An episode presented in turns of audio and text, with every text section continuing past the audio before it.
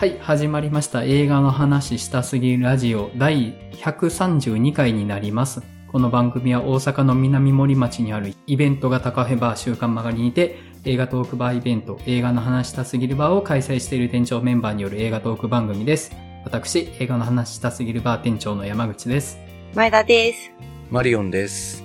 大石です。よろしくお願いします。よろしくお願いしおます。願いします。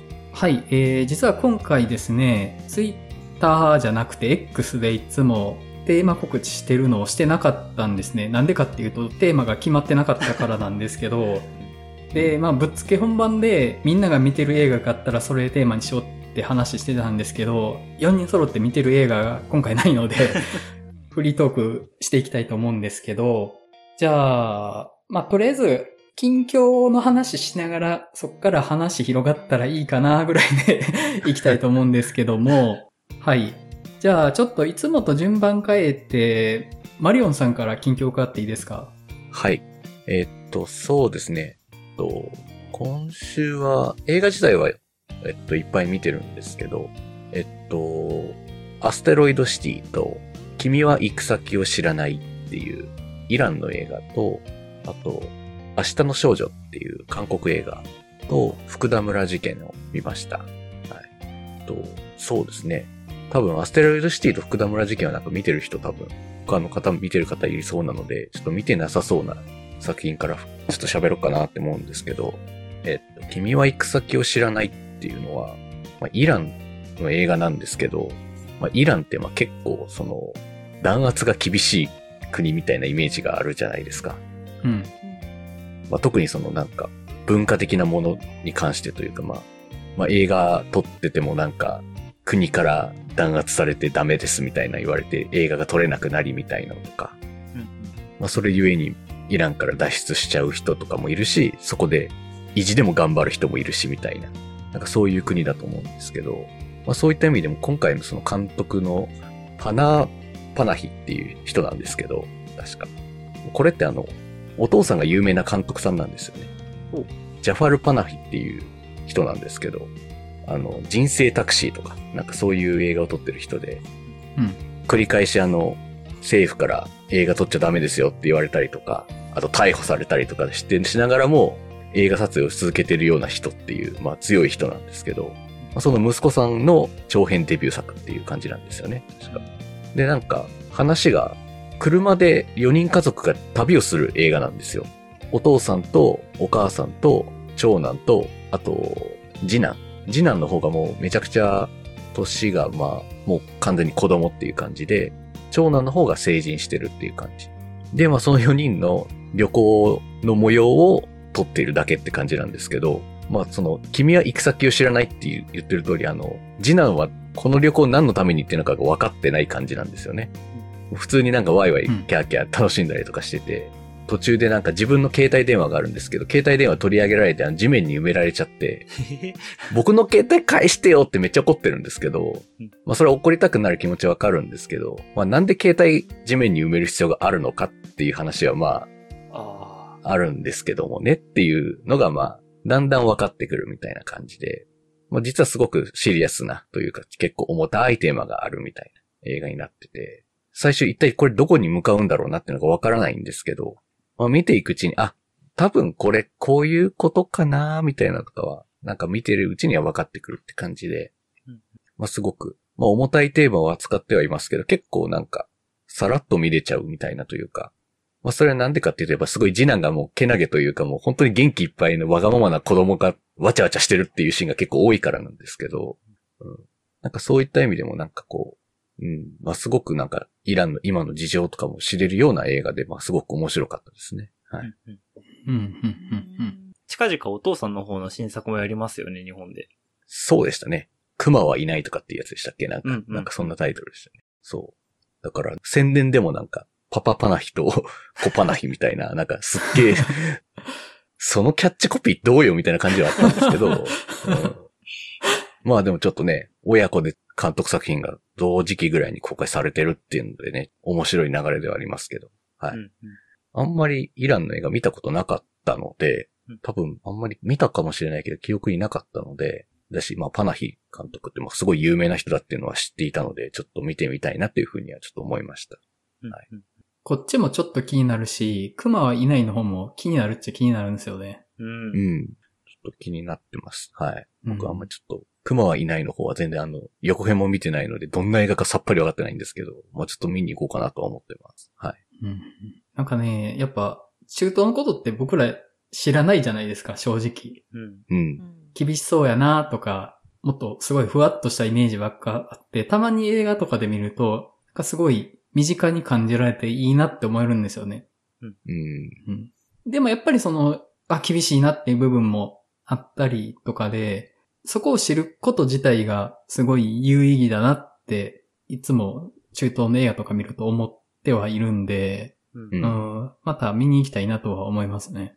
うん。うん。そうですね。はい。ちょっとうん気になる作品は多分、まあそういう過酷な国の状況だからこそ生まれるなんかちょっとね、すごい映画たちっていうのもたくさんあるので、そういった意味でもちゃんと見ていきたいなっていうふうにちょっと思いましたね。改めて。はい。うん、うん、うん。で、明日の少女なんですけど、うんこれ、どんな映画かって全く知らない感じですかね、多分。いや、なんか、明日の少女見たくて、ああ、あれですよね、実際にあった事件うん。はい。をベースにしてるやつですよね。そうですね。女のはい子が自殺しちゃう。はい。そうですね。韓国で2017年とかだったっけかな？って書いてたはずですけど、に起こったまあ実際の事件ををベースにした映画なんですけど、コールセンターで実習制度っていう韓国の制度があるらしくて。だから実習制度って聞くと日本だとなんかあの、職業体験みたいなニュアンスにちょっと近くなるような感じするんですけど、韓国の場合はあの、ちゃんとあの実際に会社で働いてみたいな、お給料ももらってっていう、まあもうなんか就職に近いような形ですよね。うんインターンとかに近いんですかね？多分そういうのに近い気がしますねうん。はい。研修生みたいな、ね、言われ方とかうん劇中していたので、そういうのに近い状態で働いてるっていう状態で、で、そこでコールセンターに働いてた女子高生が自殺しちゃうっていう事件があるんですけど、まあそれをベースにして話で、まあその事件があって、その事件に、を捜査する女刑事がいてっていう、まあそういう話ではあるんですけど、まああの、社会派なテーマをちゃんとなんか映画としてエンターテインメントしてなんかやるっていう底力っていうのなんか、韓国はすごくある国だと思ってるんですけど、トガニとか含む、いろいろあると思うんですけど、その中でもなんか結構、とてもヘビーな話だけど、なんかすごく誠実だし、うん。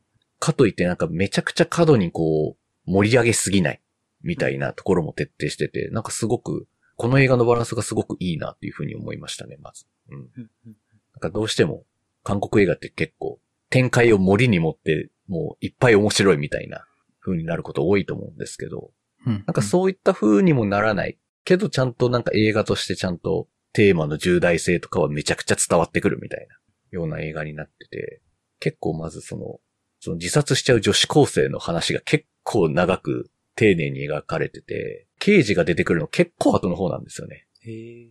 うん。それだけなんかその、ことの重大性というか、なぜ彼女はどんどんこう、気を病んでいってしまったのかみたいな、そのなんか状況みたいなのとかをすごく丁寧に描いていて、で、そこから刑事が出てくると、実際何がこの問題だったのっていうところに焦点が当たってくっていうことになってくるんですよね。うん。う。うんん。まあ、実習制度を使って、まあ、安い賃金で働かせようとするコールセンターとか、うん。うん。うん。しかもその仕事のや内容もなんか、解約を阻止するみたいな、コールセンターで解約とかのね、連絡とかで来ると思うんですけど、そういうのを阻止した人が、こう、営業成績が高くなっていくみたいな、まあ、成績というか、があったりとか。で、学校は学校側で、就職実績みたいなのがないと、どんどん自治体から、あの、お金が降りてこないとか、あ。うん。うん。みたいな問題がありとか、なんかそういう、徹底したなんか、数値によるなんかこう、成績とかによって物事が決められていくみたいな。まあ確かに数字って指標として大事なんですけど、なんかそこがちょっと過剰すぎるみたいな。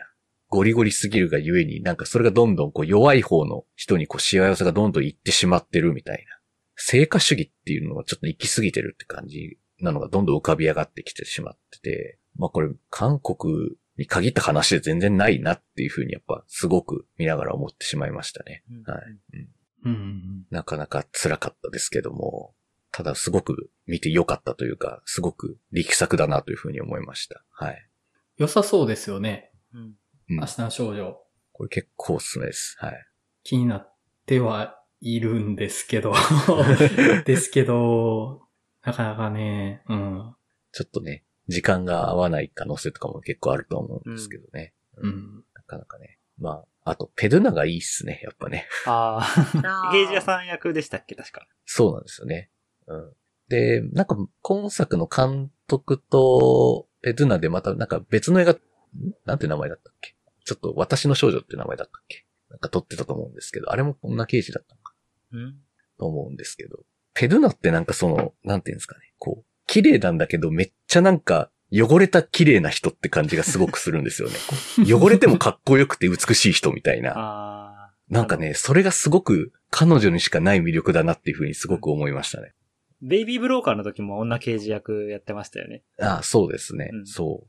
ああいう綺麗なんだけど、こう粗暴な役も全然できるというか、うん、うん、うん。もう刑事やっててなんかもう目にクマがこうできてそうな感じとかでも、いや全然かっこいいし美しいみたいなのが、なんか保てる人みたいなのが、なんか存在からしてそんな風になってて、いやなんかペルナってやっぱいいなっていう風にちょっと改めて思うような映画でもありましたし、うん、ううん。んはいうんうんまあでもちょっとテーマがね、テーマだけにすごくやっぱそのテーマの重大性の方がやっぱ結構食らってるとこあったんですけども、うんはい。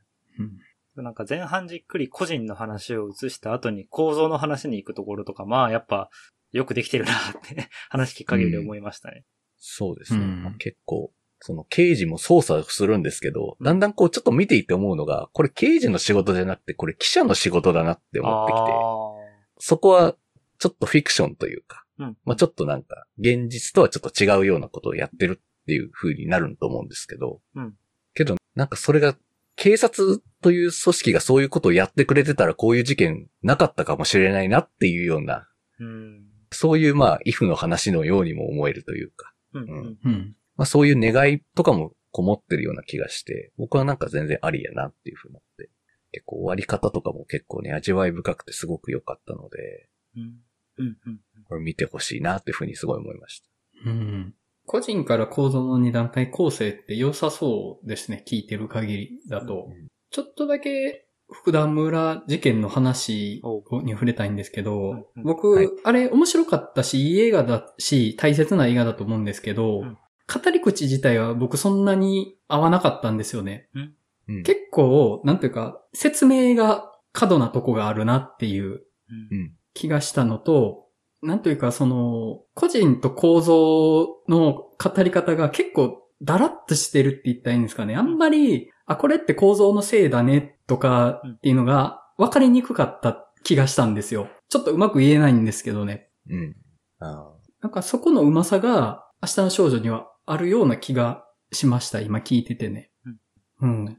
そこは多分、確かに、まあ、福田村事件僕も見た上でですけど、確かにその構造の話とその個人の話をきっぱり分けてるからこそ綺麗にこう分かりやすくうん。整ってるっていうのは確かにあるかもなっていう、ちょっとまあ、うん。福田村事件確かにそこが混然一体と化してるみたいなところはうん。確かにあるなっていうのは思いましたね。うん確かに。言われてみると。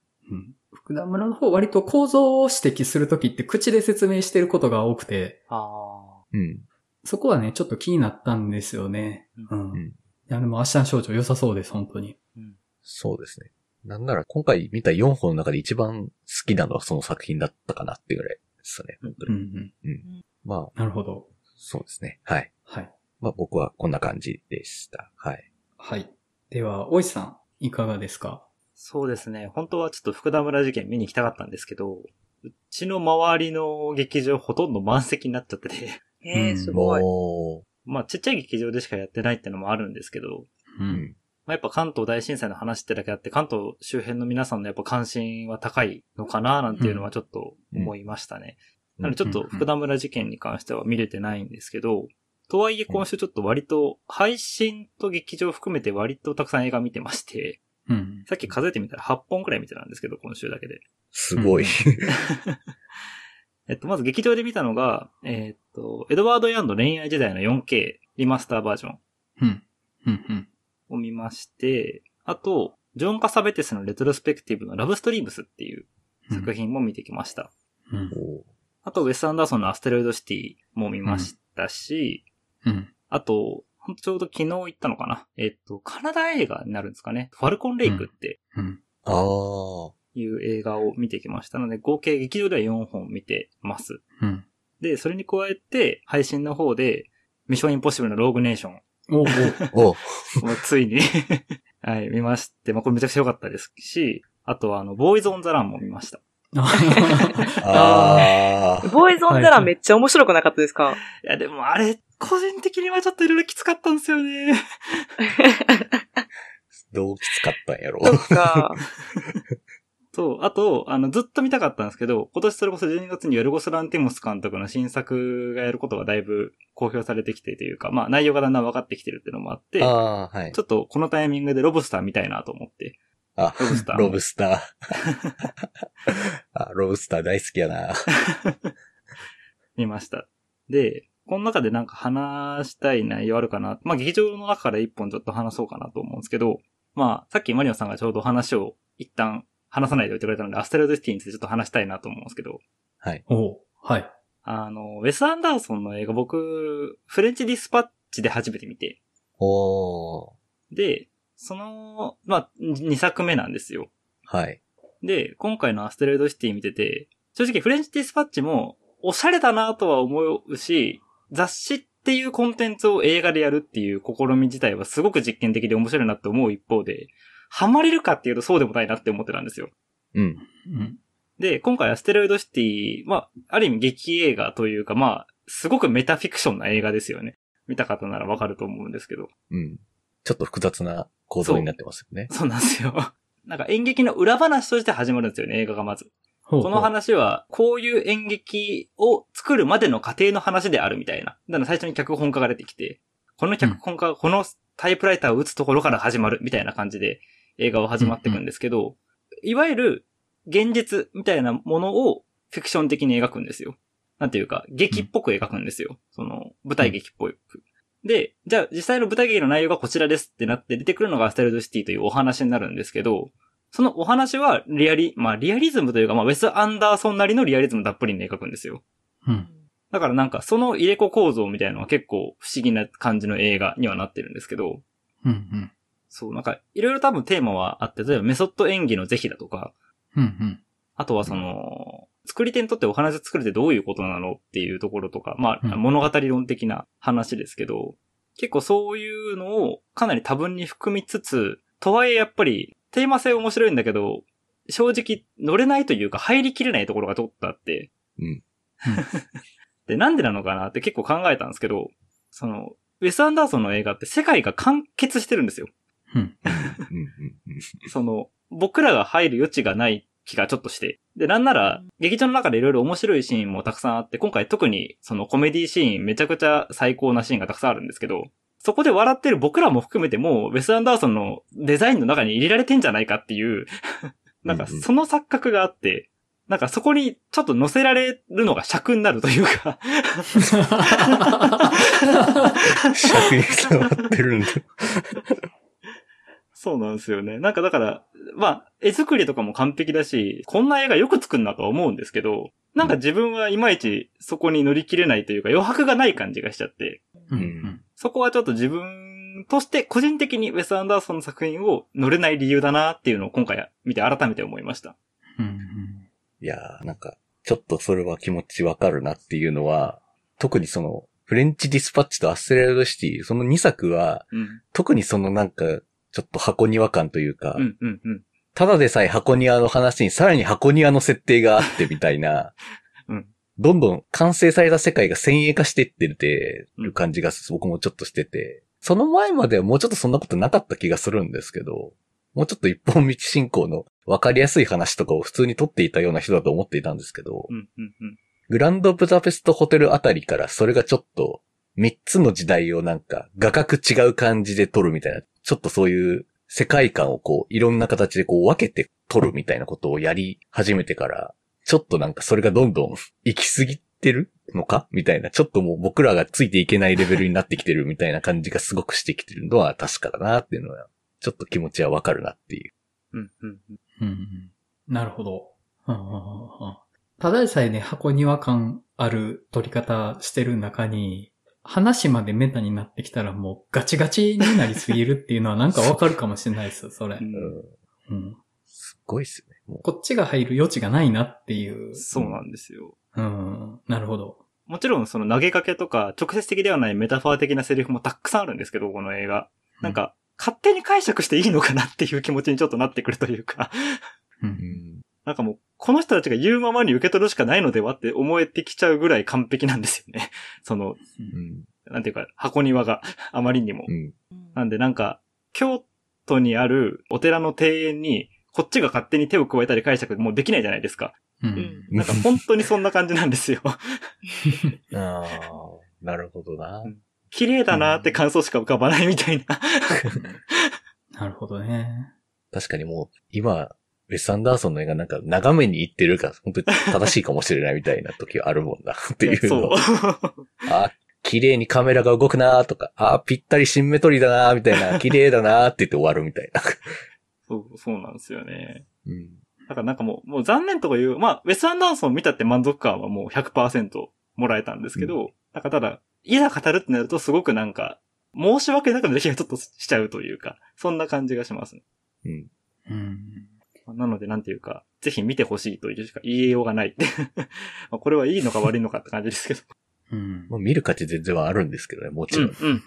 めちゃくちゃあります。とても、とても完成されてる。さすがって感じなので、本当に素晴らしいなっていつも思うんですけど。うん、うん、うん。なるほどね。ああ。フレンチディスパッチは僕も、いたけだかだなって思いました。もう圧を感じる。いや、わかります、わかります。教養深い人からの。そう。用迎えてからの圧。ねえ。だから、もう、ムーンライツキングダムぐらいがちょうどいいんだけどなっていう、ウェス・アンダーソンっていう、ずっと思ってるんですけど。はい、なるほど。はい、そうでしたね。アステルドシティはそんな感じでした。で、はい。どうしようかな。まあ、番組でも触れたんで、ちょっと配信で見た作品いくつか、ちょっと語りたいなと思うんですけど、まあ、はローグネーション良かったっすね。い。いいですよね。あれ良かったですいいですよめっね。ちゃ良かった最高でしょ最高ですよね。わかります。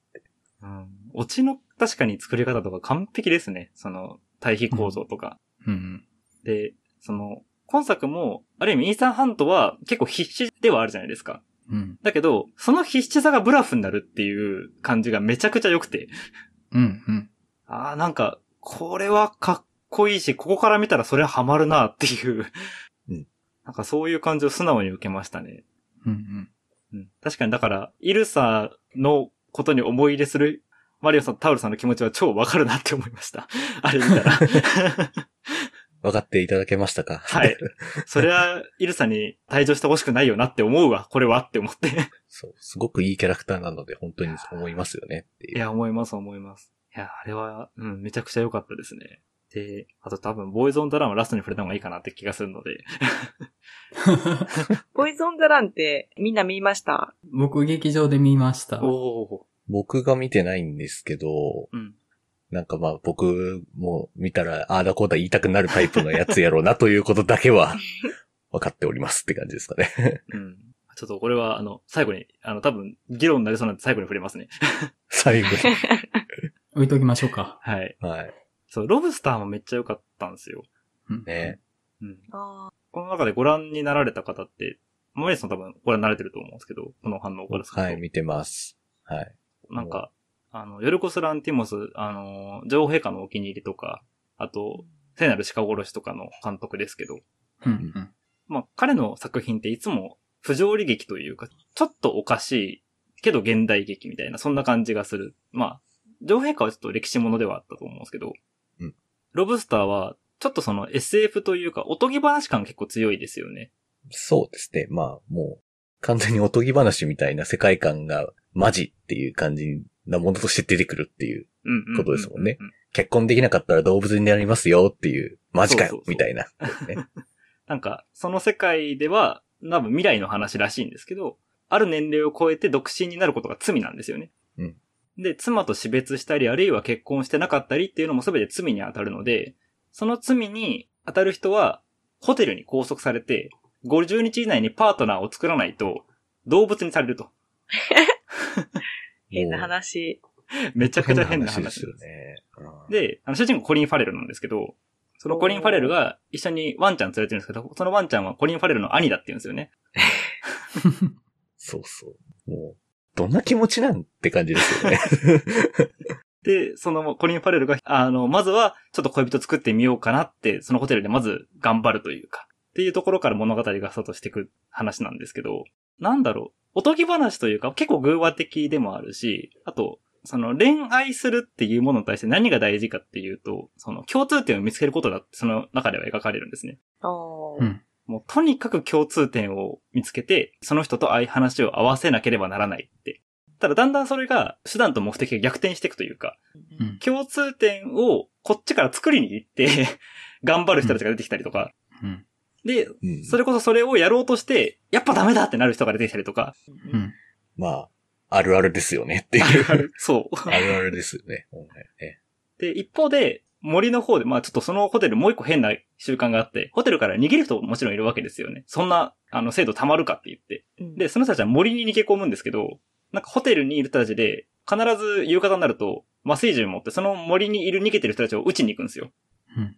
で、その一人捕まえたら一日伸びると。動物にされるのを。うん。からみんな必死で、その逃げた人たちを追うっていう謎の用事があるんですけど、途中からそちらの方向、要は、独身で人間として生きるっていうことを決めた人たちの話にもなっていくっていう。うん。ねそう。で、それはそれでなんかちょっとやっぱ歪んでるなって感じがしてるっていう。うん。そうですよね。どっちかになることを選ばされるみたいな話だと思うんですけど、結うん局。、うん、うん。なんかそれってめちゃくちゃ息苦しくねっていうのにだんだんなってくんですね。どっちもどっちで。そうなんですよね。で、なんか、確かにおとぎ話としても全然見れるんですけど、それこそ昨今の子供家庭庁がやろうとしてる、なんか、なんとか出会わせて結婚させようっていう感じとか、あああ。なんか、全然現実世界こっちに近づいてねえかぐらいの 気持ちがちょっとあって、それこそマッチングアプリとかで共通点探して恋人につけましょうとかっていうのもすごくロブスター的だとも思うし、うーうん。でも独身でいるってなったらそれだけ独身でいる強さを身につけなければならないみたいな話になっていくとかも、なんか結構現代社会なのではこれはっていう。うん。なんかね、結構、その見た時はすごく面白かったし、すごく身につまされるところもあったしって感じで、すごく好きな作品なんですけど、うんうん今改めてなんかロブスターの話しようと思ったら結構なんか、めっちゃ今近いこといっぱいやってんな、みたいなそうそうそうなんか余計によくわかるようになったなっていう感じはめっちゃしますね。うん。ですよね。うん。当時はおとぎ話の設定だったものが、今は現実社会に普通にあるものになっていて、うん。まあだから、唯一ないのは動物にされるかどうかだけなんですよね。うん。本当にね。うん。だからなんかうん、その視点がめちゃくちゃ面白いなっていう映画だったので、あの、今ちょうど Amazon プライムで配信されていて、結構、あの、ブルーレイとかも今廃盤になってるとかって噂があって、ええそうなんだ。え？うん。そうだの？そう、なんかすごい見づらい作品になってるっぽくて、で、Amazon プライムで待望のっていうことだったので、あの、もし見れる機会があったら、ぜひぜひおすすめです、ロブスタそうだったのか。なるほど。うんうん。ヨルゴス・ランティモスは、女王陛下のお気に入りだけー。うん、うん、うん。見てるんですけど、あれは僕むっちゃ好きなんですよね。僕も大好きです、あの作品。はい。あの、ゆりとして。そう、そうなんですよ。まあ、有利としても、まあ、有利です。もちろん、もちろん。うん。うん。でも、権力の投げ方も含めてすごくいいんですよね。えっと、ゲアする女性いるじゃないですか。えっと、ダニエル・クレイグの、あ、レイチェル・ワイズ？あ、レイチェル・ワイズ。そうだ、レイチェル・ワイズ。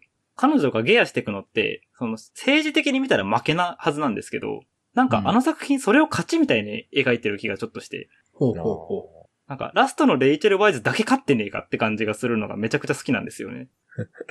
あなるほどね。う。どうやったっんうんけ、ちょっと僕記憶ふわっとしちゃってるかも、そこ。あーでも、うんなんか、言わんとすることはわかるような気はします。うん、うん、うん、結局、その、彼女に取り入っていた、あの、エマ・ストーンはい。演じてる役も、結局その女王様に取り込まれちゃう方に行くんで、うん。うん。権力闘争に勝ったとしても、結局権力の上の人がいる限りは、もう、なんていうか、勝てないというか、うん。だとしたら権力から抜けるアナーキーな道に行くのが一番なんなら勝ちなのではっていう、そういう描き方をしてるのが、すごい僕は好きなんですよね。まあそう解釈できるというか、僕はそう解釈してるんですけど、ラストを。うん。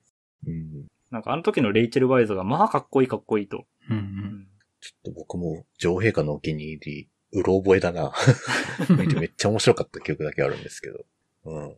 なんでだろうな。女王陛下のお気に入りはうろ覚えなのに、ロブスターとか、うん。聖なる鹿殺しだけはめっちゃ覚えてんだよなっていう。あれこそ本領発揮なんだろうなって感じめっちゃしちゃうというか、うん、うん、うん。こんな変な不条理な話ある？みたいな のが描くのがめっちゃうまいというか、そうですよね。不思議な世界観を描くのが本当にうまい人なので、うん、うん、うん。そういう意味で本当に今度の新作でした哀れなるものですよね。立ち絵か。あれもすごい楽しみですよね。うん。なんかでもちょっとこう、よりファンタジックな方向に行ってる予告編とかを見てると、どんな感じになるんだろうっていうもう、ちょっと気にはなってますけど、うん。楽しみですよね。楽しみです。うん今年の12月と末とかに公開ですよね、日本だと。来年になっちゃったんじゃなかっあ、そっか、来年なった、そっか。本国公開12月でとかですかね、確か。た。うん。うん、うん、うん。はい。で、そう、ラストにちょっとボーイズ・オン・ザ・ランドの話をしたいんですけど、はい。そう、あの、前回多分、収録後に、前田さんとその宮本から君へ談義を少ししたときに、ボーイズ・オン・ザ・ランもセットで見てくれって話になって、うん。なりましたね。はい。うん、で、それで見たんですけど、なんかあの、宮本から君へとボーイズ・オン・ザ・ランって、やっぱ似てるっていう言われること、なんか似てるって声も多いし、うん、うん、まあ、実際こう似てるじゃないですか、ちょっと。うん。なんか似てるというか、うん、うん、ざっくり言うとなんかちょっとダメな男がうん。好きな子のために頑張るみたいな、あの、めっちゃざっくり言うと、すっごいざっくりとそうですね。うんうんうんそう。で、だけど、こう、まあその公開した年の問題とかもあるんでしょうけど、うん、うん。宮本から君へは結構その、拒否感を示す人も多かった中で、ボーイズ・オン・ザ・ランってあんまりそういう声聞かなかったなと思って、あへー。わかんないですけど、なんか、うん。それがなんでかなっていうのあで、ーちょっと今更比較してみようっていう話になったんですよね。そうですね。え山口さんは劇場で見られてますもんね、公開当時。ボーイズ・オン・ザ・ランは見ましたね。漫画は読んでなかったけど、うんテーマ的にやっぱ好きなテーマなので、うん、うん、うん。見に行ったんですけど、うん、別にそんな好きな映画でもなかったんですよねう。ん。うん。なんか、うんあんまり入れなかったんですよね。うん、うん、うん。うんで、その収録後のボーイズ・オン・ザ・ランと宮本から君へ比べる話って僕参加はしてなかったですけど、うん普段村事件見に行った時に前田さんに会って。で前田さんが収録後にそういう話をしたっていうのを聞いたから、うん、うん。その後僕考えてたんですよね。何が違うんだろうって思って考えてたんですけど、まず、ボーイズ・オン・ザ・ランでは、その、あの主人公が戦おうとすること自体は別に否定的に書いてない気がしてるんです。うん、うん、うん。ね僕はむしろ、なんというか、あの、男の子の可愛げの一つとして書いてるような気はしてて、うん。でもやっぱり弱くてそれって叶えられないよねっていう、うん、うん。まあその無様さを愛してるような気がしてるんですよ。うん、うん、うん。で、あと、もう一つ大きい要素かなと思うのが、ボーイズ・オン・ザ・ランの主人公って弱者なんですよね。そうですね。うん。うん。でも、宮本から君への宮本って別に弱者じゃないんですよ。うん、うん、うん、うん。で、ボーイズ・オン・ザ・ランの方は、前は弱いんだから、その世界で生きていかなくていいじゃないかっていうのをこっちが見てて、うん。肩入れしたくなるうん、うん。んですけど、宮本は、なんか自主的にそこで生きようとするうん、うん、うん。んですよね。で、それは、本当に本来的に宮本が弱者で、それに抗おうとするとかじゃなくって、本当に宮本の心の中にしかない弱さなんですよね。うん負けたままでいるのが受け入れられないっていう、うんまあ、いわゆる待ち相撲。なんですよ。で、本当に待ち相撲のみなんですよ。突き詰めると。宮本って。ね。うん。でも、ボイズ・オン・ザ・ランの方は別に待ち相撲だけじゃないというか、うん、広い意味でのルサンチマンって言ったらいいのかな？うん、うん、うん。このままじゃダメだって良くならないといけないって思いの一つの現れとして、ああいう無様な形で現れてるけど、別に宮本のあれは良くなるための手段でもないんですよね。もう納得でしかないから。いや、そうですね。その、いやどっちも納得なんですよね。で、だから比べていくと似てるなってなっちゃうんだけど、やっぱり違うなって思うのがそこにあるなっていう。宮本は別に弱者でもないし、うん、うん。まあそもそも彼女いるし、うん、うん、うんで、まあ仕事も頑張ってる。うん。ボイスロザランの方みたいに仕事がうまくいってないみたいな、そういう劣等感も別に抱えてるわけじゃない。うん、ただそこに忍び込んできた、急に自分の人生に忍び込んできた敗北が許容できないから 俺は戦うってなってるっていう、うん。その、染みついた敗北じゃなくって、突発的な敗北が、が受け入れたら俺は男じゃないってなってる感じが、やっぱりわかるというかうん、うんうん。で、そのわかるのが嫌なんですよね。わかるからこそ嫌なんですよそうで。すね。うん。うん、なんかそれがあるのかなっていうのは思ってましたね。あとうん、やっぱ作者自身、うん。荒井秀樹先生自身も、宮本を良きものとしては描いてないよな、とはうん。思って、むしろグロテスクなものとして描いてますよね。うんうんうんうんうん。うん。なんかそこは印象的だな、とは思ってます。もう、あの、宮本から決めは宮本晒し上げストーリーだと思うので、うんいや、こいつって本当に醜いよねって言ってる気がするんです。うんうんうん。で、ボーイズ・オン・ザ・ランの方は別に主人公のことを醜いとは言ってない。無様だけども、この姿にある種のきらめきはあるよねって言ってる気はするんですけど、うんうん宮本から君はそれをさらけ出してる。こいつの思想はグロテスクだぞって言ってる気がして、うんうん。で、それは、あの、ボーイズ・オン・ザ・ランの本の中にもあるんですけど、うんそれは作劇上隠されてるうんと思うんです。彼はこうやって成長するんだっていう風に見えるんですけど、やっぱ宮本から君は成長しないっていうことが印象として強い話かなっていう気がします。確かに、ラスト、宮本から決めに関しては正直開き直りですもんね。うん。うん。そうですね。ただなんか、なぜか自分はボーイズ・オン・ザ・ランの方にきつさを覚えてしまって、ボーイズ・オン・ザ・ランは、なんか、私、ちょっとさ、山口さんが話したやつ全然ピンとこなくて、おう あ、本当ですか？私あの、宮本自身をそんなに悪いものと全く感じずに見てたので、うん、うん、うん。あの、はいはいっていうのはあるんですけど、うん。宮本の方がフィクション感強いんです、キャラに。私からしたら。うん、はいうん。で、でも、ボーイズ・オン・ザ・ランの谷氏は、めちゃくちゃリアルに拾ってるっていうか、いろんなことを。そうなんですよね。それがなんかあの、確かにきついなっていうのはあって、そこですか？なんかわかんないですけど、私は、ボーイズ・オン・ザ・ランの作品自体が結構、ちょくちょくこう、リアルな、なんか、とこから拾ってきてんなっていうきつさが、はありましたね、私も。そうですね。うんなんか、そのリアルさの背景にあるなって思うのは、その、まあ、あえてこの言葉を使うんですけど、その、西井海さんっていう人が、その、ひも手男性の男性学っていう本書かれていて、うん。結構その、まあうん谷氏は、まあ、典型的な多分ひも手男性っていう描き方をされているんですよね。うんで、その、西井海さんがその本の中でいくつかその、まあ、えっと、西井海さんってどういうことをやられてるかっていうと、そういう方々の語りの場を作って、自己開示の場所を作ろうっていう風にしてるうん方なんですよ。うん、で、相互に、その、まあ、ひも手男性というある種の、あまり社会からはケアされない立場としての弱者としてのえーひも手男性が、自身でどう、そのセルフケアをしていくかっていうところを作っていこうっていう場作りをされてるんですけど、その中でいくつかその、まあ、彼らの自身の自己開示の中で共通点っていうのが見えてくるっていう話があって、うんまあ、例えば女性の女神化って呼ばれてる現象。その、女性はすごく、その、受け入れてもらうものであるから、そこに認められる。で、そこに認められない、あるいはその、彼女ができないところに未達の感覚を覚える。大人として不十分じゃないかって感覚を覚えるっていうところがあって、で、本当に、タニシはまさにそういうところが全部こう、詰まってるようなキャラクター。だから多分リアルだし、すごくそこを感じざるを得ないなと思うんですけど、そこの呪縛から結局抜け出せてないってか抜けられるんだろうかっていう、なんかそこにこう思い立ってしまって。うん。いきなりなんか、めっちゃきついもの投げ込んできますね。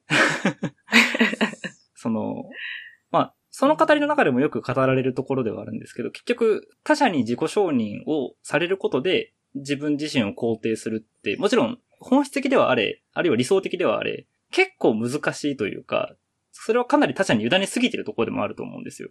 自分の存在意義を。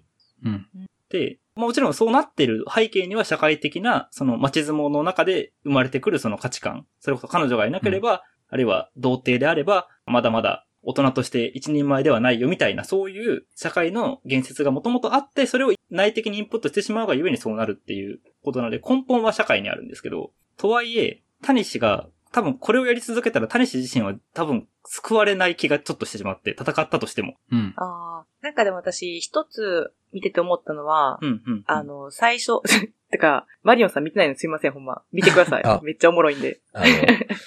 見ます。あの、はいユユネクストで見れます。僕は気にせず話してもらって全然大丈夫ですけど、はい。はい。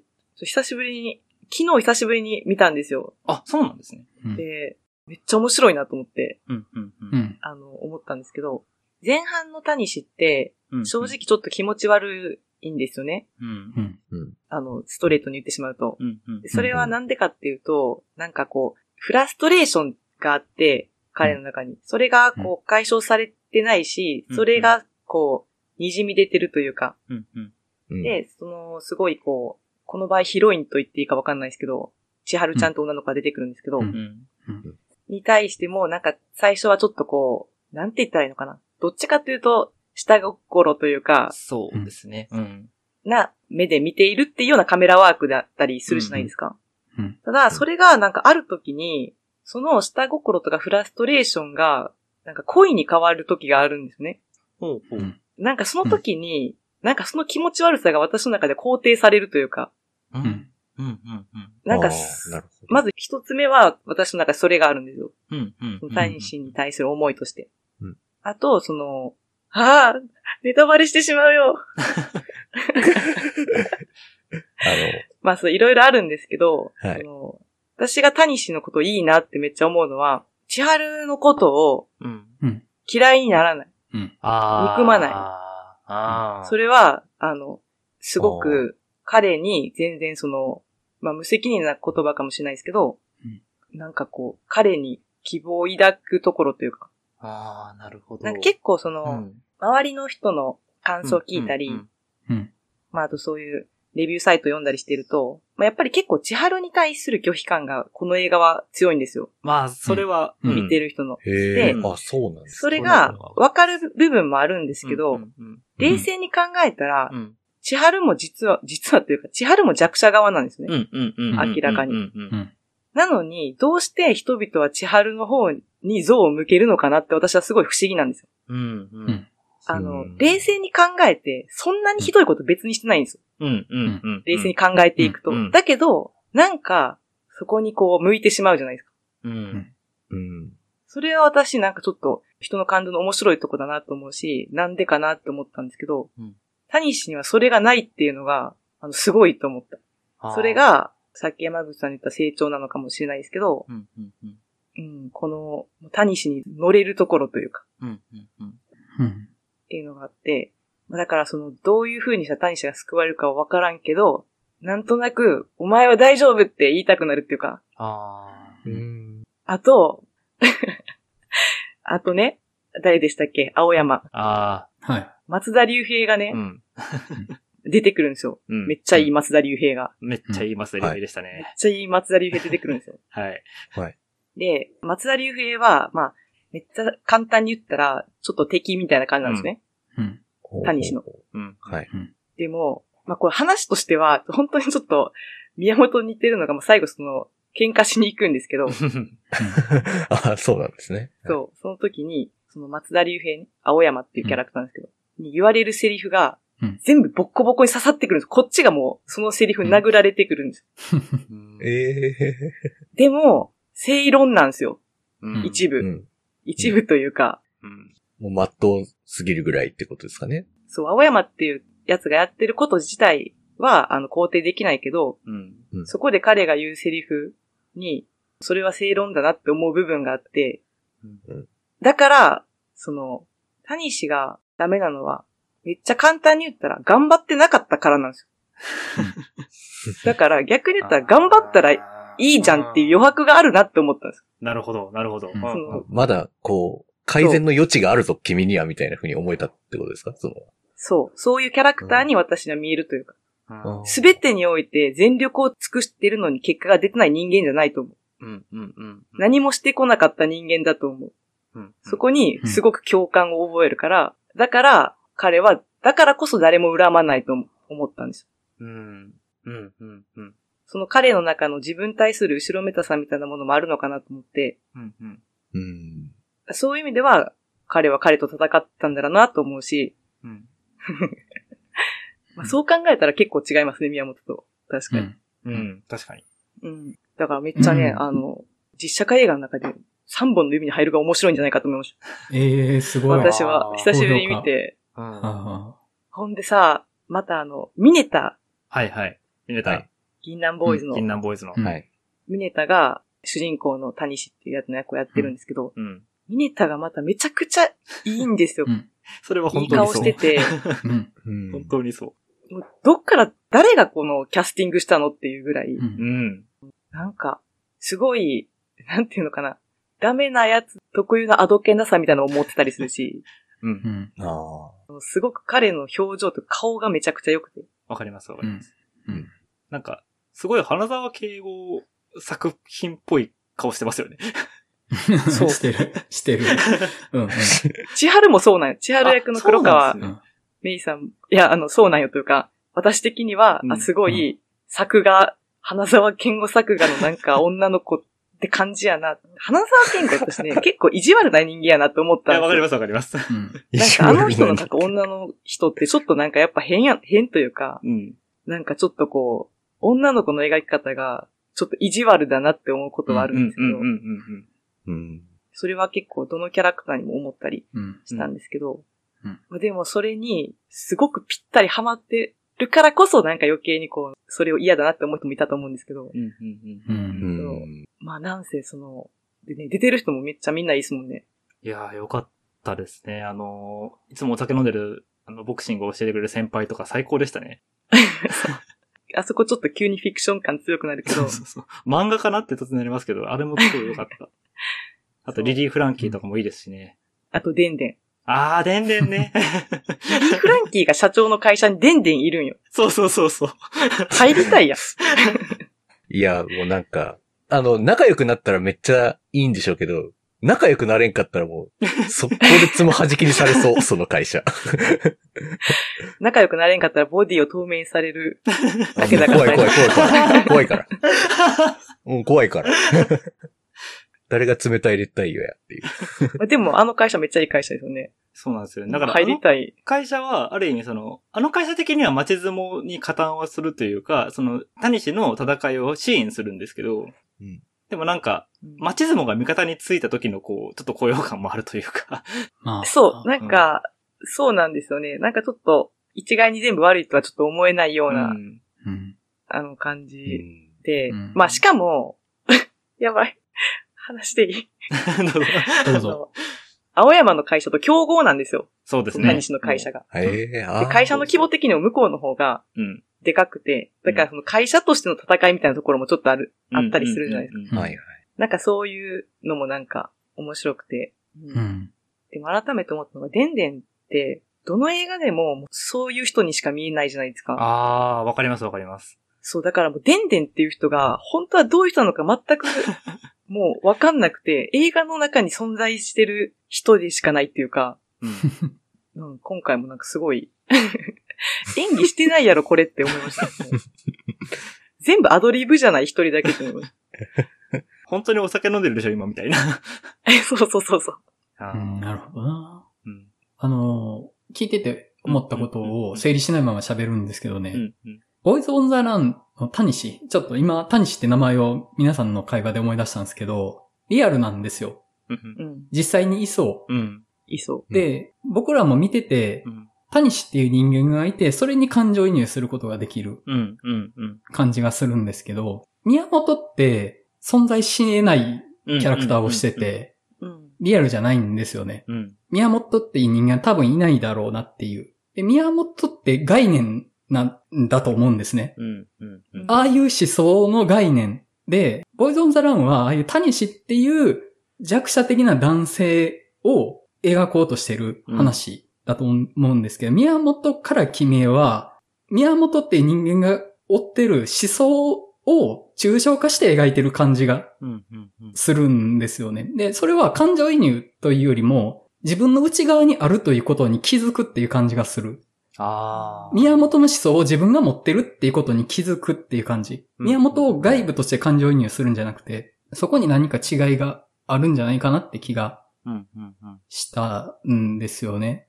例えば、その、さっき前田さんが言ってた、タニシは頑張ったら良くなるかもしれないっていう部分。うん。で、それは、タニシが頑張ってこなかったから、気持ち悪いから、ダメだから良くなるかもしれないっていう可能性を僕らは楽しむことができるとは思うんですよ。うんうんうんいや、張り切った谷氏は良くなるかもねっていう感じがするんですけど、宮本って別にこうなったら変わるとかっていう可能性があんまり見えないうん。んですよねうん。うん宮本の人生は別に何かその虐げられてきたとかっていう感じもないから、宮本の人生は多分あそこで固定されてる気がするんですよ。うんうんうんで、その宮本の変化を楽しむことはできなくって、うんうんうんもう宮本という概念にこっちが気づくかどうかうんうんうんっていうのがあの話の軸になってくるようなうん感じがあるんじゃないかなっては思いました。だから話としては似てるんですけど、構造が全然違うとは思うんですよね。うんうんうん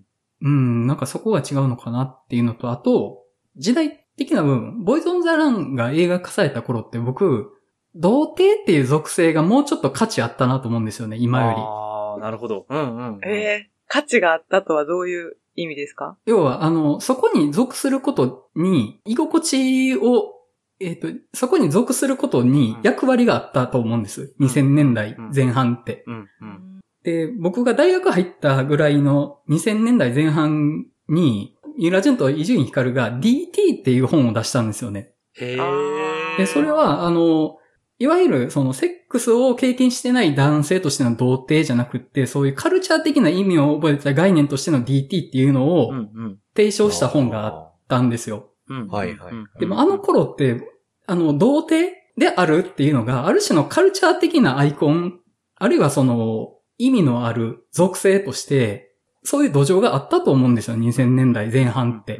だから、えっと、バレンタインとかクリスマス撲滅委員会的なのってあったと思うんですよ、インターネットでね。ああ、なんか、うんうん。クリスマスをぶっ壊せとか、バレンタインをぶっ壊せみたいな、うん。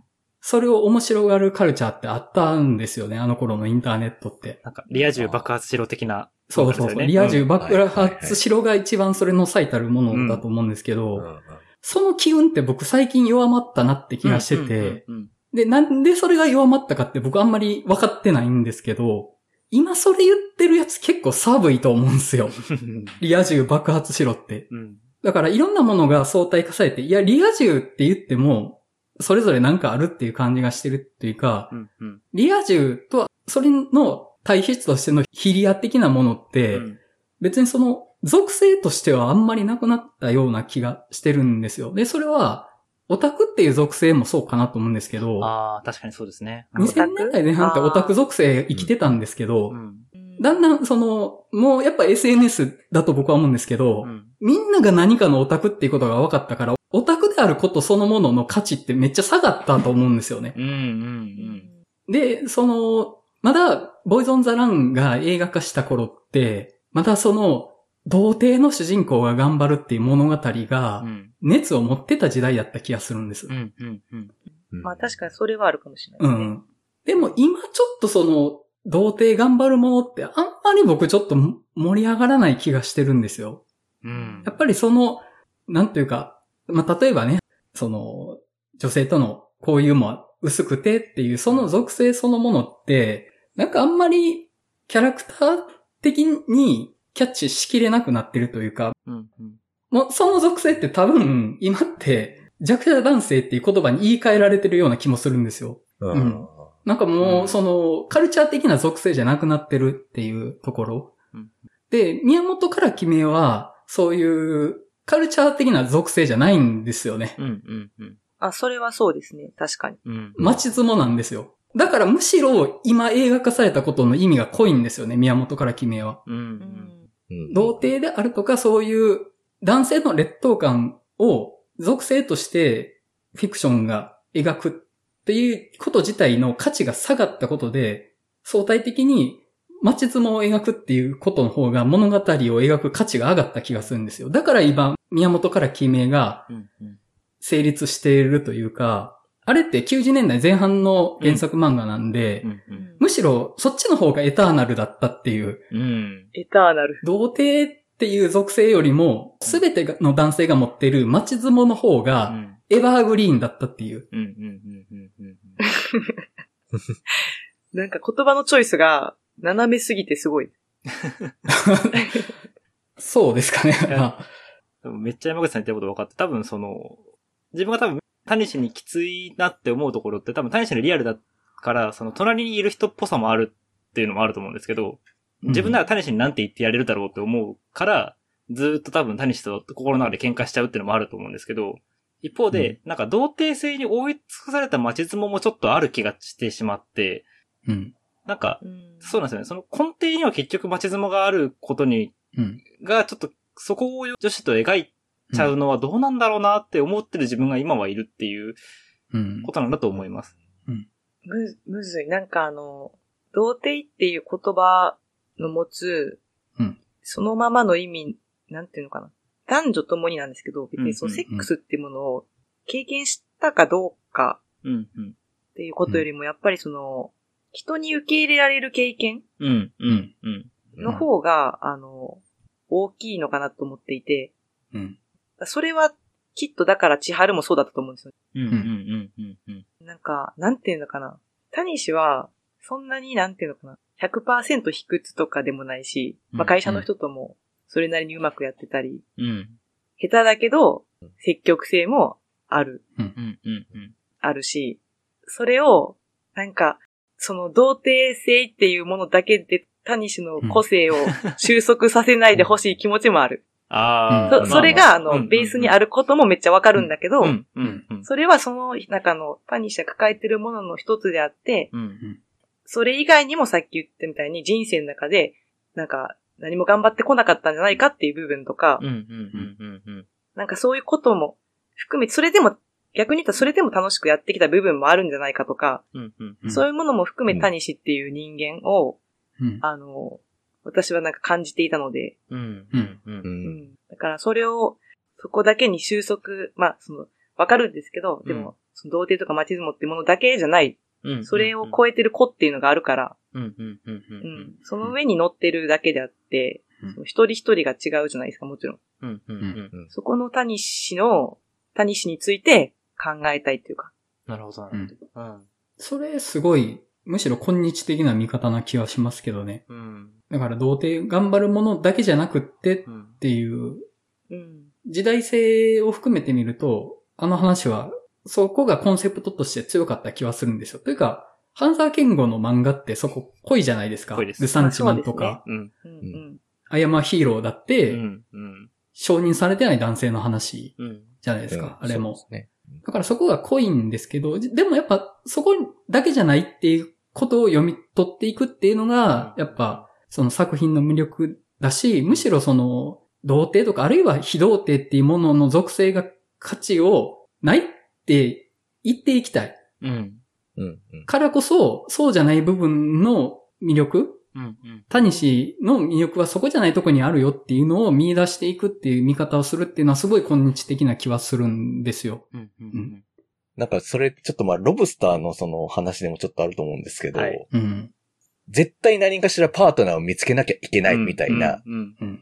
グループの人が、独身でいいっていうか、独身で生きてる人たちの森に逃げてる人たちを狩るって構造がまさにそれだと思そううんですけど、ですね。そうそうそうう。んみんなそれが当たり前と思って、それに、なんかもう社会がそういう前提で動いてるからっていうのが、もうあるじゃないですか。うん。まあもちろん、それが変わるのかどうかはまた別としてですけど、うん。うん。でもあまりにもそこに寄りすぎてるがゆえに、そこになんか乗っかれない人とか、うん。うん。って人はものすごく孤独とか、うん。なんか辛い思いをするというか、人ってたくさんいると思うんですけど、うん。なんかそういったことも今メタファーにしか見えないよなっていうふうに、ロブスターの話見てて思ったんですよねうん。そのさっき話してた時に、思い出した時に。うん。いやもう、ね、その人と誰かと一緒にならなきゃいけないのか、いやでも一人なのかみたいな、その、どっちに揺れるのかみたいなのって未だに答えがつかないし、なんかその中途半端な感じがまあ、うん、自分ずっとそれあるかな、みたいな感じになっちゃうな、みたいなうん。感じにはやっぱうんなりますよね。ちょっとまだ、ここまで話してきて、めっちゃボーイズ・オン・ザ・ラン見とけばよかったなって、めっちゃなったんですけども。くそめっちゃ面白そうやんっていう。めっいや、私はめっちゃ面白かったです。うん。ちゃ面白そうですよね。あとなんかもう一つだけ思ったのが、はい。ボーイゾンザラン本当にわかりやすく、その。タニシと千春が、うん男性の持ってる不幸と女性の持ってる不幸の質の違いっていうのもすごくわかりやすくて、うんうんうんうん。その、だからなんていうのかな、私からしたら二人って、まあ同じではないんだけど、でもそんなに分かり合えないような人種ではないのに、うん。分かり合えない部分があるっていう皮肉さも、なんか見てて面白かったですね。うんうん。う。うんん。本当にさっきも言いましたけど、その花沢健吾が書くめちゃくちゃ嫌な感じの女の子に対して、うん谷氏が最後までそういう存在を憎むことがないっていううん。構図は、すごいめちゃくちゃいいと思います。そうなんですよね。うんだからラストの谷氏のその選択は、やっぱりなんか、さっきまあ、そこに救いはないのだって思いつつも、でもこれができたんだからきっと彼はこれから成長するってさっきおっしゃってたことに多分重なりますけど、うん。あれができた後に谷氏はきっと本物の人生の一歩を歩めるような気もするし、うん。なんかあれは拒絶なのではなく、こう、彼の成長、まあお互いの、あの二人にとってのすごく成長のための大事な選択だったんだろうなともちょっと話してて思えてきました。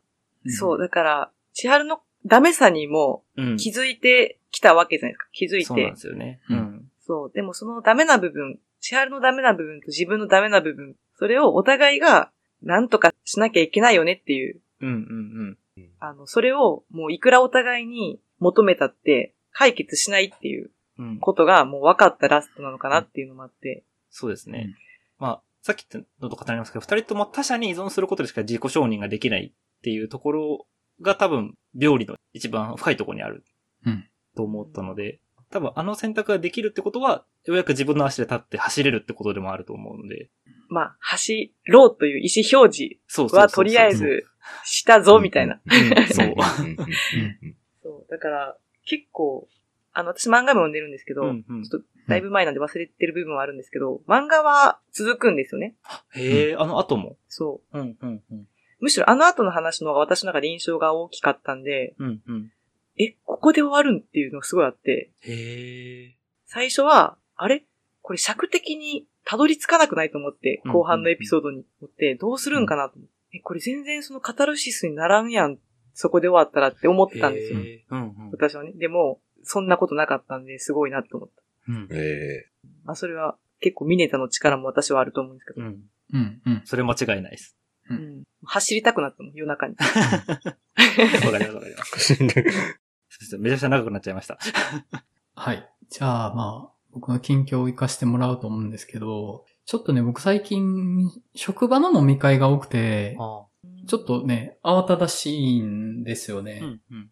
で、あんまり映画も福田村事件ぐらいしか見れてなくって、うん。で、福田村事件は今後テーマにする可能性それなりにあると思うので、うんうん。ちょっと喋るのはやめとこうと思うんですけど、そうなると、まあ、映画館は全然行ってないんですけど、ううん。ーん、まあ、映画の話じゃない話でもちょっと知ってみようかなと思うんですけど、何ですか？あの、さっきねうん、僕今日間に合ったら、狼の家見に行こうと思ってたんですけど、間に合わなかったんで、うんこの収録まで時間潰してたんですよ。うん、うん。で、たまに行くバーに行ってたんですけど、隣の席がね、陰謀論者やったんですよ。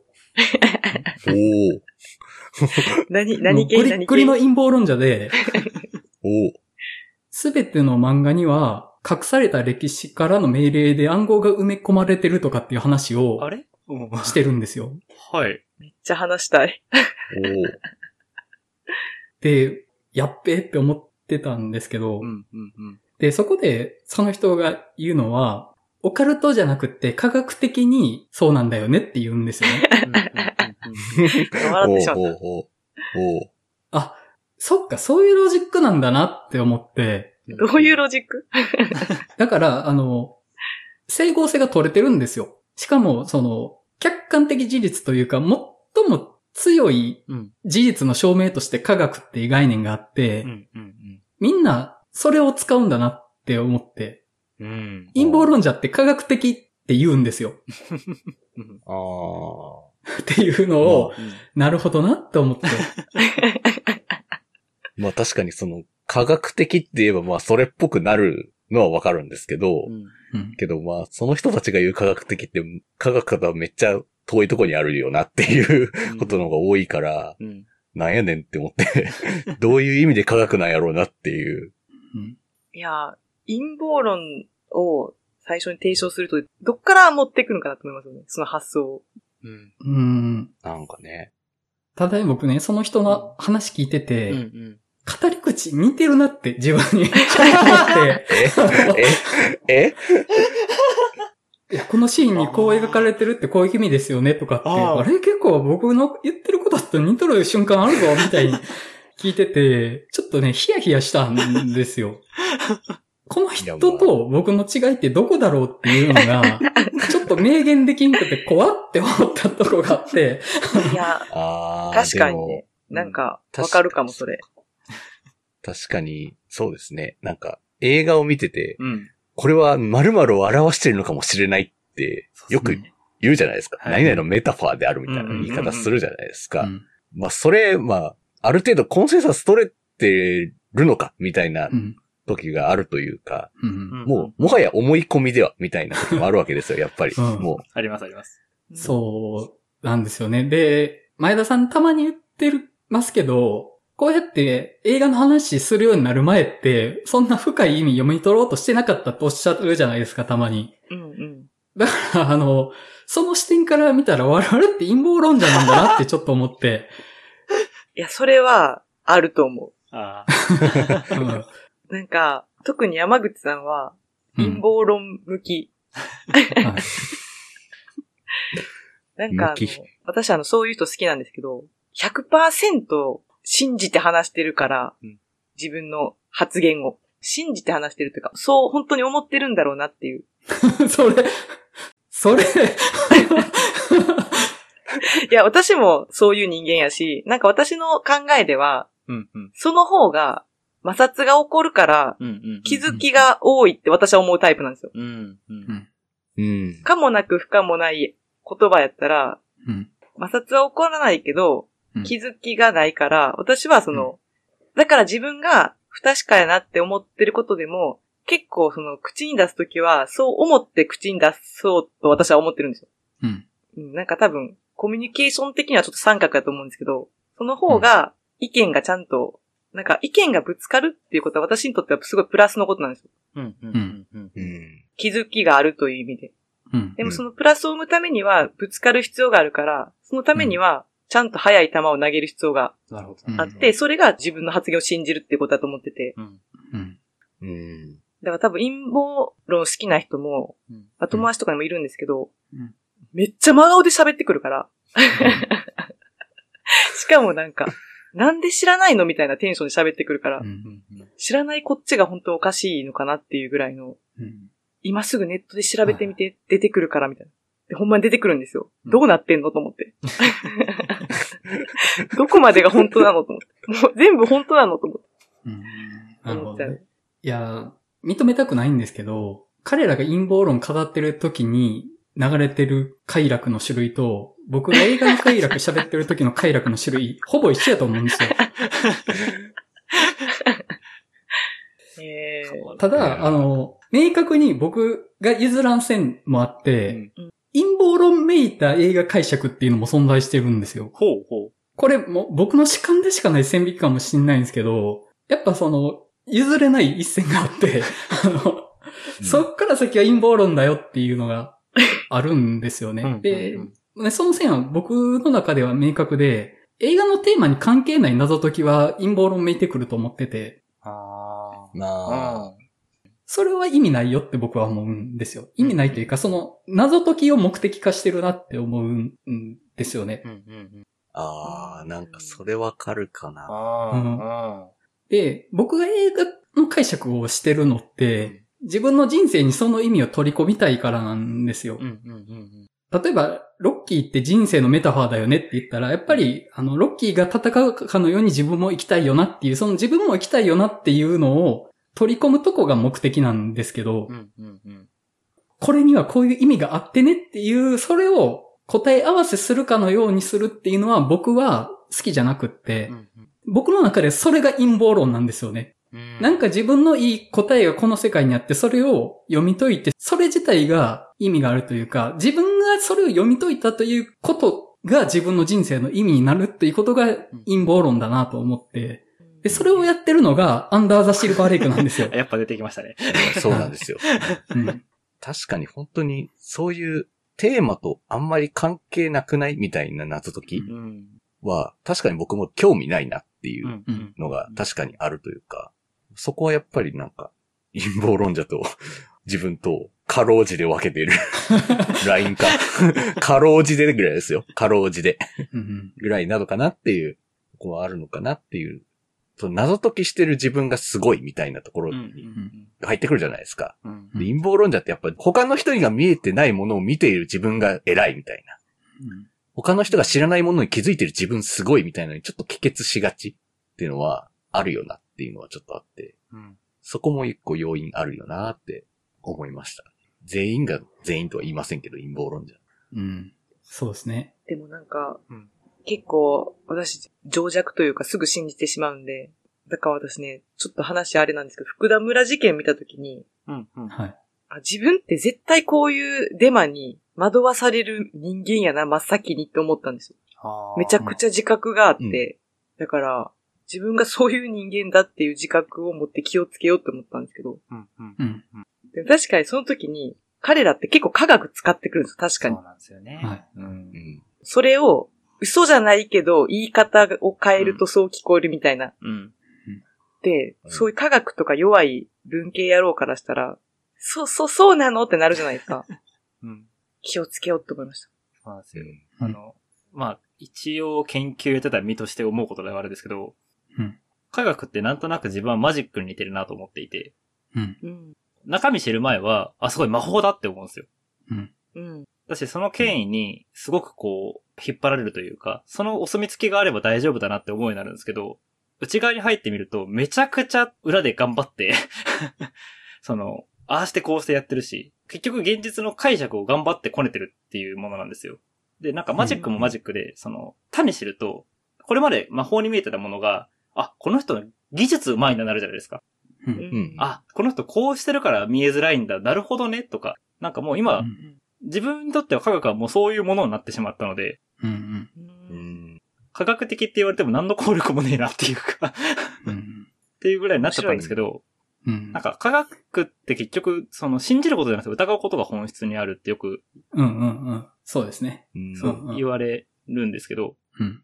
そう。なので科学的に証明されているは、あんまり正しくない言い方で、うん。科学的に言うならこう解釈するのが妥当かギリギリセーフなレベルなのかなと思って、うんうん。あるいはこの仮説が有力というか、うんうん。へえ。なんかそれ以上のものは実はあんまり科学的ではないのではっていううん。のはちょっと思ったりはします。うん。うん。うん。うん。なるほど。あの、皆さん、一酸化二水素のジョークってご存知ですか？いや、うん？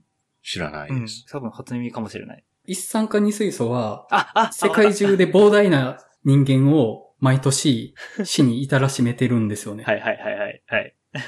で、そして、すべての犯罪者は一酸化二水素を口にしてるんですよ。うんうんうん。恐ろしい物質なんですよねうん。うんうん。なんかそれだけ聞いたら、一酸化二水素ってこの世にない方がいいものって感じしませんか？もう山口さんが怖いしかもう思えなくなってきた。いきなり、こう、え？って、な、何？って。なんか山口さんのあの、画質も怖いし、ちょっと。なんで画質まで？これって、あの、一酸化二水素のこの話ってよく、まあ、気弁のうん。例として挙げられるんですけど、ん一酸化二水素って水のことなんですよ。そう、H2O ですからね。へはえ。うん。うん。水素原子2つとうん酸素原子1つがくっついてできているもの。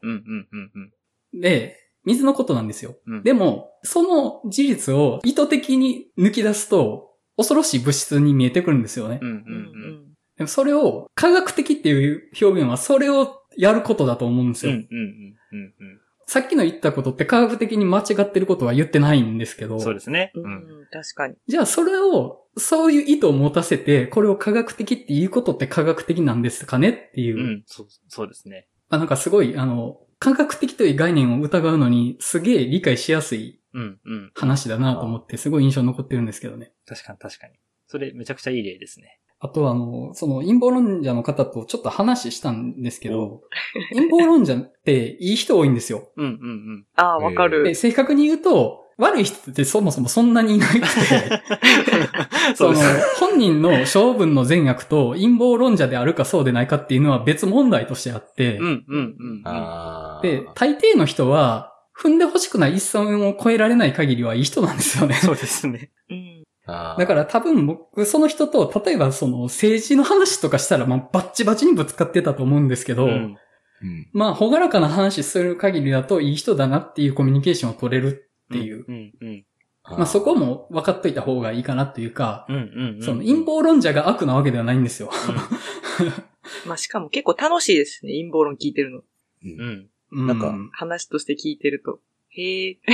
うんいや、なんか、もうちょっと前は、陰謀論って結構カジュアルに楽しくなんか、うん。楽しんでた時ありませんでした？みたいなぐらいだったと思うんですけど、そうですなんね。かね、フリーメイソンがどうたらとか、ああ、そうですねあ。の、信じるかロズウェル事件が。どうとか、うんみたいな話とかって、むしろなんか、よく映画とかでもそういうの出てきて、うんなんかワクワクするじゃないですか。うんいつの間にかこう、なんか、気軽に楽しめなくなったというか、なんか結構シャリにならない人が結構増えてきたみたいな。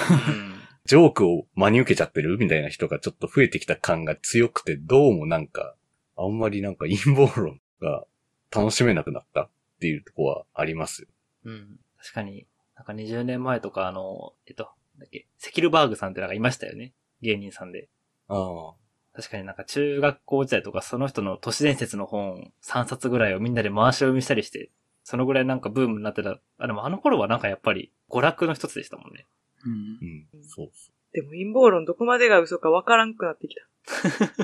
だってなんか、陰謀論ですって言って聞いたこととか全部本当だった気がします。なんかあの、ロックフェラー財団とか、ああ。本当にいたもん。ロックフェラー財団って陰謀論なの？そもそも知ら。彼らが世界を牛耳ってるって聞いた。手にチップも埋め込んでるし。ロックフェラーだっけまあいいや。まあまあ、あの、ちょっとなんか話がきな臭くなってしまった。すいません。はいちょっとだけカジュアルめの話もさせてください。うんあの、今、ネットフリックスでうん、実写版ワンピース見てるんですよ。ああ、私も見ました、ちょっと。見ました？1話ぐらい。どうでした？え、結構面白かった。へなんかあの結構面白いですよね。めっちゃ適当に作ってるんですよ。それが良くないですか？適当、何をもって適当と言ってるかちょっと僕あんまりピンときてないんですけど。ほんまですか？なんか、なんやろ？いい意味で凝ってないというか、あなんかその、私は結構その適当さがいいなと思って、あ、はいあはいはの、すっげえ気合い入れて作ってるとかじゃない感じがいいなと思って。い。美術はお金かかってると思いますけどね。あ、ほんまですか？なんかあの、私は結構適当な感じのノリでやってると思ってしまってましああ、なるほど。まあね、話はね、まあまあ、穴はあるというか、もともと漫画のものをさらに間はしょりまくって話にしてるので、まあ、あらはあるんですけど、なんかね、僕、ワンピースを実写にするっていうことを、いいさじ加減でやってくれてるっていうこと自体が嬉しくて、うん。見てて楽しいんですけど、例えば、漫画的なツッコミとか、リアクションとか、まあ当然ないんですよ。うんうんうんあ冷静に突っ込むとかうんうんになってて、まあそれ、漫画やったらしんどくないけど、うんアニメでもちょっとしんどいんですよね。あのノリあ、。わかります。うんうんでもそれが、実写になってそれって成立しないよねっていうのをちゃんとやってるっていう、まあそんだけでもめちゃくちゃ見れたものになるしう、んうんうん。あと、あの、話の再構築がうまいなと思ってて、ワンピースって1話で、ルフィのオリジン、うんうん一旦全部やりきるじゃないですか。はい。一旦は。なうんぜ彼が麦わら帽子を被っててとかっていう理由、一旦全部やりきるじゃないですか。でも、割と小出しするんですよね。へーで、例えばあの、バギーとの戦いって、バギーってシャンクスと因縁があるから、うんその麦わら帽子に反応するんですけど、うんうんバギーと戦うときに、そのシャンクスとの麦わら帽子の逸話を回想で掘り下げるとかっていう。風にしたりとか、あと、ウソップの村うんうんに行ったときに、船をもらうじゃないですか。はい。うん。あの、カヤから、うんうんゴーイングメリー号をもらうじゃないですか。そのタイミングで、ゾロの和道一文字っていう刀の逸話をうんうん掘り下げるんですよね、回想で。うんで、あれって、ゾロの幼馴染のクイナから引き継いでるもの。うんう。うんんで、クイナから引き継いで、ゾロが目標を達成するものとしてもらうんですけど、うんそのタイミングで、そのカヤからゴーイングメリー号をもらうって話が重なったりとかっていうのがね、そのタイミングで回想するっていうのがすごく上手かったりはうんしてるんですよ。なるほど。いいですね。いい再構築っていうか、うん翻案の仕方って感じが、うん聞いてるだけから伝わってきますね。うん。あと、あの、海賊が怖くて汚い。ああ、いいですね。あー結構これは大事というか、うん。やっぱ漫画の海賊、ちょっとそこまで海賊っていう属性自体はそんなに怖さではないんですけど、うんやっぱりあの、西洋の人にとって海賊ってやっぱそういうものうんうんうん。なんだなっていうのがあって、そこがね、いいなっていう。ちゃんとこいつらは暴力の存在なんだぞっていうのがわかる。うん。反社会的な存在なんだぞっていうのがわかるっていうのがうん、分かって、その、ワンピースで読んでて気になる、ルフィが追っかけてる海賊っていう目標って悪なんじゃねえのっていうの。うんでそれが、まあ、ちゃんとわかるというかう、ん。そのルフィのイレギュラーさもやっぱそこでよりわかるんですよね。うんうんうん。もうとんでもねえ悪党どもの中でやっぱちょっとこいつ違うんだなっていうのが、暴力性とか汚さの違いでわかるっていう。うん。なんかそういうのもいいなとは思って、うんう。うんん。あの、普通に楽しんでます。あそうなんですね。はい。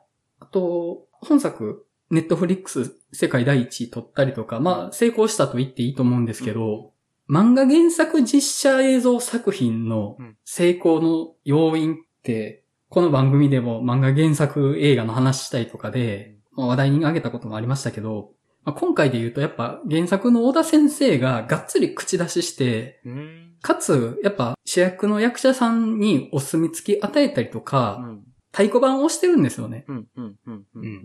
で、そこがすごい大事なっていう、クオリティコントロールしてるし、かつ、ちゃんとその、白画をされてるというか、これまでの漫画原作実写映画でよくあったのが、ファンダムがマイナスの土壌を作っても楽しめない空気になってるってよくあったと思うんですよ。うん。あうんあ、はい。よくありますね。で、それってやっぱり原作者が関わってない。うんうんうん。で、クオリティも保証されてないし、このまま私が許可を出しました。だから、こんなの原作じゃないとか言わせないぞっていうのがないんですよね。うんうんうん。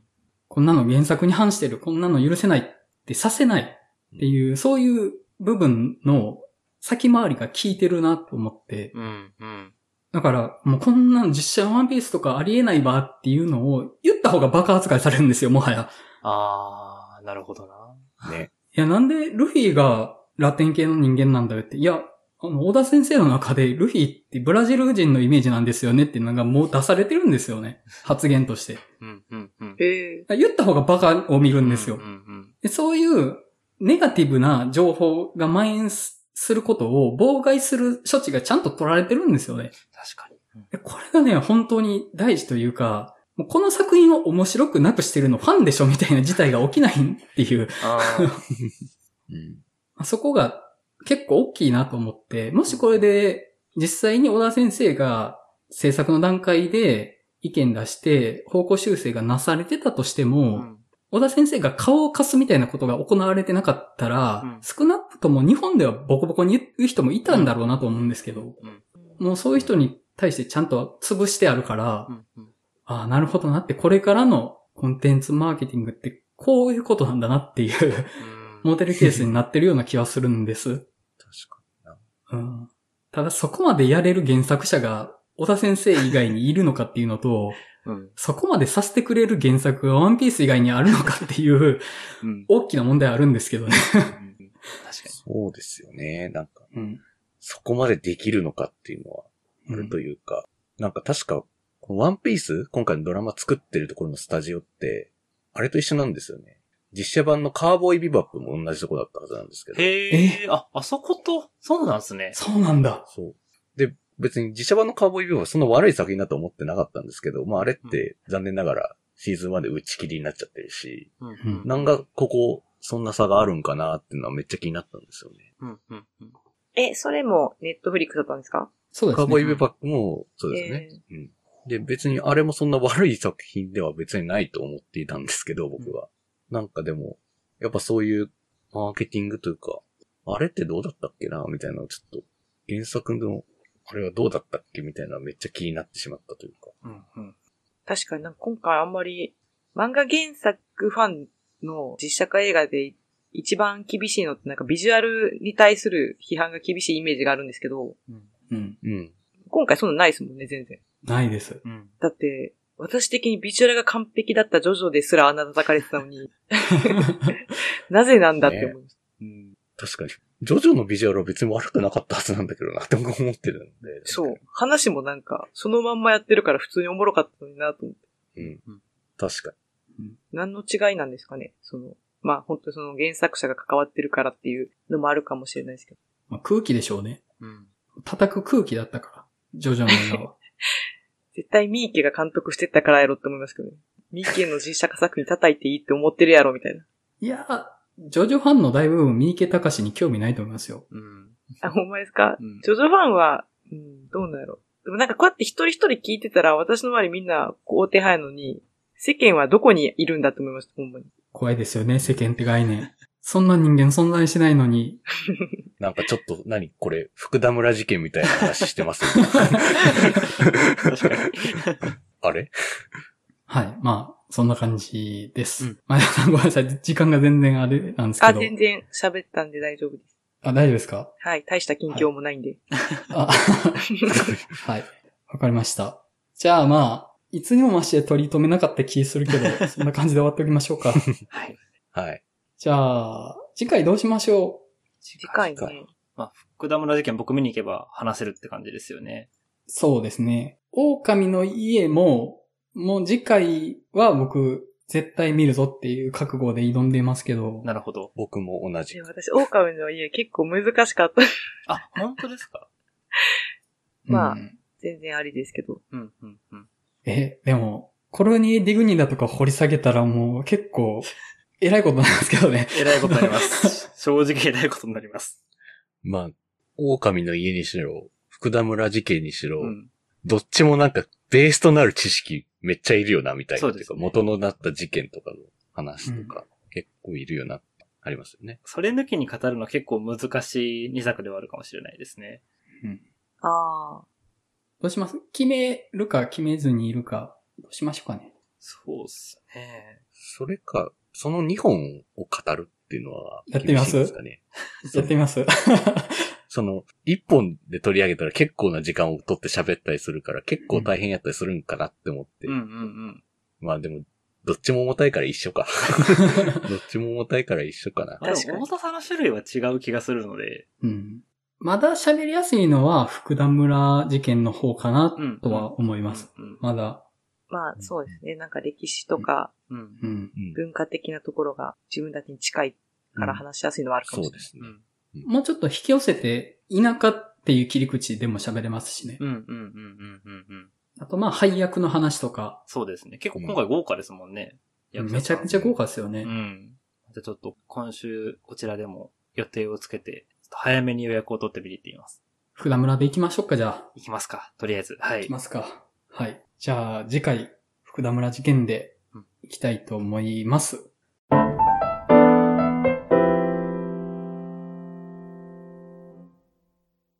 はい。お知らせになります。9月も映画の話したすぎる場を開催予定です。場所は大阪の南森町週刊曲がり、9月30日土曜日19時オープン、23時クローズとなっております。また、この番組ではお便りを募集中です。番組全体や次回テーマへの感想などご自由にお送りください。バーの新情報、番組次回テーマは X、かっこ Twitter にて告知しておりますので、ぜひフォローをお願いいたします。お便り受付先、X アカウント、番組グッズや Discord サーバー参加申し込みなど、各ご案内を番組説明文に記載しておりますので、ご確認くださいませと。はい。それでは映画の話したすぎるラジオ第132回、まあ、フリートークですね、の回を終わりたいと思います。それではまたお会いしましょう。さよなら。さよなら。さよならさよなら。